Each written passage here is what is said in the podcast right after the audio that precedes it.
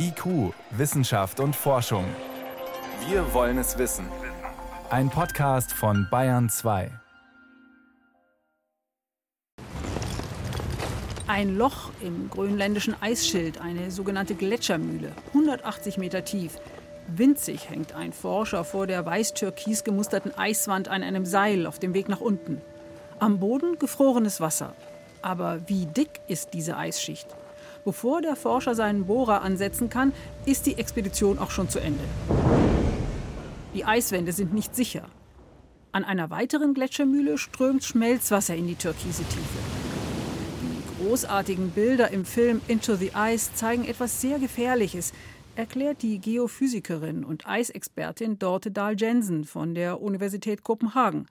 Das Wasser sickert in der Tiefe unter das Eis. Unter dem Eis wirkt das Wasser wie ein Schmiermittel.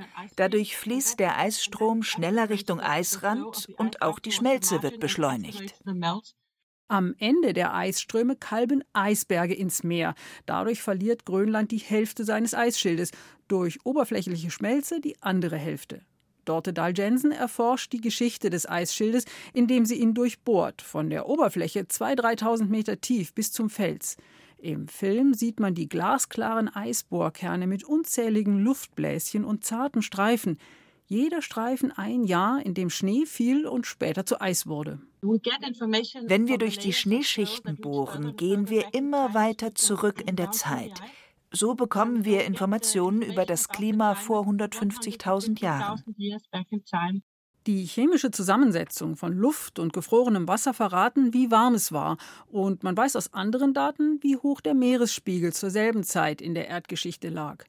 So soll die Eisbohrkernanalyse dazu beitragen, den Meeresspiegelanstieg in der Zukunft besser zu prognostizieren, das Thema des Films Into the Ice. Denn das ist die größte Unsicherheit der Klimamodelle. Als der Film jetzt in die deutschen Kinos kam, erfuhr Dorte Dahl-Jensen, dass ihre Forschung mit dem Balzan-Preis ausgezeichnet wird, den eine italienische Stiftung vergibt. Die mit 770.000 Euro dotierte Auszeichnung, davon die Hälfte für neue Forschungsprojekte, teilt sie sich mit Hans Urlemanns, Gletscherforscher an der Universität Utrecht. Er hat als erster Glaziologie und Meteorologie zusammengebracht, um eine andere wichtige Frage zu beantworten. Wie viel Eis schmilzt durch die Klimaerwärmung? Wie viele Zentimeter pro Grad? Die Antwort liefern Wetterstationen auf Gebirgsgletschern und dem grönländischen Eisschild. Wetterstationen für die harschen Bedingungen auf dem Eis sind eine Herausforderung. Man kommt mit dem Hubschrauber, hat zwei Stunden Zeit und dann muss alles für ein Jahr funktionieren. Wir haben um 1990 damit angefangen, als es neue technische Mittel gab, die das überhaupt ermöglichten. Zum einen Batterien, die auch bei sehr großer Kälte funktionieren, zum anderen Halbleiter-Datenspeicher. Früher arbeiteten Wetterstationen mit Magnetbändern, aber in der Kälte geht alles Mechanische kaputt. Die Wetterdaten, Temperatur, Sonneneinstrahlung, Feuchtigkeit usw. So kombiniert mit der Eisschmelze am selben Ort liefern wichtige Daten für Prognosemodelle, ebenso wie Dorte Dahl-Jensens Blick in die Klimageschichte. Der hochdotierte Balzan-Preis, die Summe kommt dem Nobelpreis nahe, ist eine prominente Auszeichnung für die Forschung zu Eisschmelze und Meeresspiegelanstieg. Gleichzeitig verschafft der Dokumentarfilm Into the Ice ihr Aufmerksamkeit außerhalb der Wissenschaft. Erzähler der deutschen Fassung ist Campino von den Toten Hosen. Das Eis schmilzt, der Meeresspiegel steigt. Das wissen wir alles. Aber wie schnell das passiert, weiß niemand. 40 Prozent der Weltbevölkerung lebt am Meer und 230 Millionen Menschen leben derzeit unter einem Meter über dem Meeresspiegel.